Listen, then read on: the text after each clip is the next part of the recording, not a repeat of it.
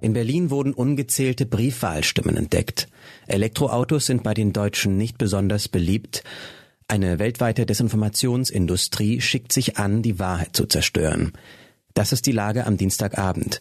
Spiegelredakteurin Anna Klaus hat diese Lage geschrieben. Am Mikrofon ist Ferdinand Vogt. Unregierbar. Das Wahlergebnis in Berlin hat bislang kein Regierungsbündnis hervorgebracht. Die CDU, angeführt von Spitzenkandidat Kai Wegner, ist zwar klarer Wahlgewinner, SPD, Grüne und Linke hätten allerdings gemeinsam genug Stimmen, um ihre Zusammenarbeit fortzusetzen. Das Kuriose ist ja, dass die Berliner sich irgendwie eine andere Politik wünschen, aber mit der bisherigen Koalition, glaubt der ehemalige regierende Bürgermeister Michael Müller von der SPD. Ist Berlin am Ende einfach unregierbar? Von einer heiklen Wahlpanne jedenfalls berichtet mein Kollege Veit Medik. Nach Spiegelinformationen aus Berliner Verwaltungskreisen wurden durch einen internen Fehler offenbar Briefwahlstimmen nicht gezählt, obwohl sie fristgemäß vor der Wahl eingesendet wurden. Die Zählung der ausstehenden Stimmen betrifft offenbar den Bezirk Lichtenberg. Dort blieben nach Spiegelinformationen durch ein Logistikproblem rund 450 Briefwahlstimmen liegen. Die Post habe demnach versäumt, sie den Behörden rechtzeitig zuzustellen, hieß es im zuständigen Bezirkswahlamt. Die Stimmen würden im Verlauf dieser Woche ausgezählt. Klar scheint nur, bis Berlin von irgendjemand regiert wird, dauert es noch ein bisschen. Auslaufmodell Verbrennermotor. Ab 2035 sollen in der Europäischen Union nur noch Neuwagen verkauft werden, die im Betrieb keine Treibhausgase ausstoßen. Vom EU-Parlament gab es heute dafür das endgültige Ja.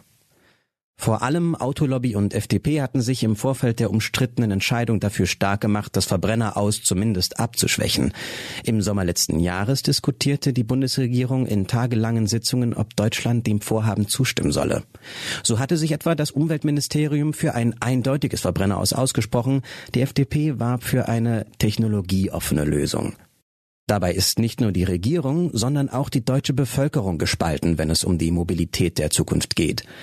Batterieautos stoßen einer Umfrage zufolge hierzulande auf große Vorbehalte. Wie die Allensbach-Erhebung für die Deutsche Akademie der Technikwissenschaften ergab, ist eine Mehrheit überzeugt, dass sich der Elektroantrieb in den kommenden zehn Jahren durchsetzt, aber nur 22 Prozent halten dies für wünschenswert. Hauptvorbehalte seien der Kaufpreis, zu wenig Ladestationen, teurer Strom sowie Zweifel an der Umweltbilanz. Bedrohliche Schattenindustrie jeden Tag werden Journalistinnen bedroht und eingeschüchtert. In Deutschland, russisch besetzten Gebieten, Ghana, Nordirland, Mexiko und anderswo. Da ist zum Beispiel Maria Ressa, Journalistin auf den Philippinen und Friedensnobelpreisträgerin des Jahres 2021, die in ihrer Heimat als Hexe und Hure beschimpft wird. Oder Patricia Devlin, Reporterin in Nordirland, der gedroht wurde, dass man ihren Sohn vergewaltigen werde. Oder Nana Ama Agie Mangasante, die in Ghana über Korruption berichtet und der mit Lynchmord gedroht wird. Auch männliche Journalisten werden bedroht, wenn sie Mächtige und Reiche kritisieren, aber so brutal, so persönlich, mit derart großem Zerstörungsdrang der Täter wie bei Journalistinnen wird es selten, so Antje Windmann, Spiegelreporterin und eine der Autorinnen des Textes. Die Recherchen im Rahmen des Projekts Storykillers zeigen, dass in den vergangenen Jahren rund um den Globus eine ebenso florierende wie bedrohliche Schattenindustrie entstanden ist. Die Anzahl der Firmen, die im Auftrag von Regierungen, Politikern und Unternehmen gezielt Falschinformationen verbreiten, hat in den vergangenen Jahren zugenommen. Jörg Diehl, Koordinator investigativ des Spiegel, konstatiert, Desinformation ist ein Milliardengeschäft geworden. Mit der systematischen Zerstörung der Wahrheit lässt sich sehr viel Geld verdienen. Und leider stehen die meisten Demokratien diesem destruktiven Treiben ziemlich hilflos gegenüber. Was sonst noch wichtig ist. Prominentes Todesopfer. Türkischer Handballkapitän Cemal Kütahia stirbt bei Erdbeben in Hatay. Anfang März hätte Cemal Kütahia wieder die türkische Handballnationalmannschaft aufs Feld führen sollen. Jetzt wurde sein Leichnam aus den Erdbebentrümmern geborgen. Auch der Sohn des Profisportlers kam ums Leben. Mittelmeer vor Libyen. Seenotretter bergen Dutzende Menschen aus überfülltem Schlauchboot. Trotz erhöhter Sturmgefahr im Winter wagen etliche Menschen weiterhin den Weg über das Mittelmeer nach Europa. Allein diese Woche wurden mehr als 130 Migranten gerettet, darunter viele unbegleitete Jugendliche.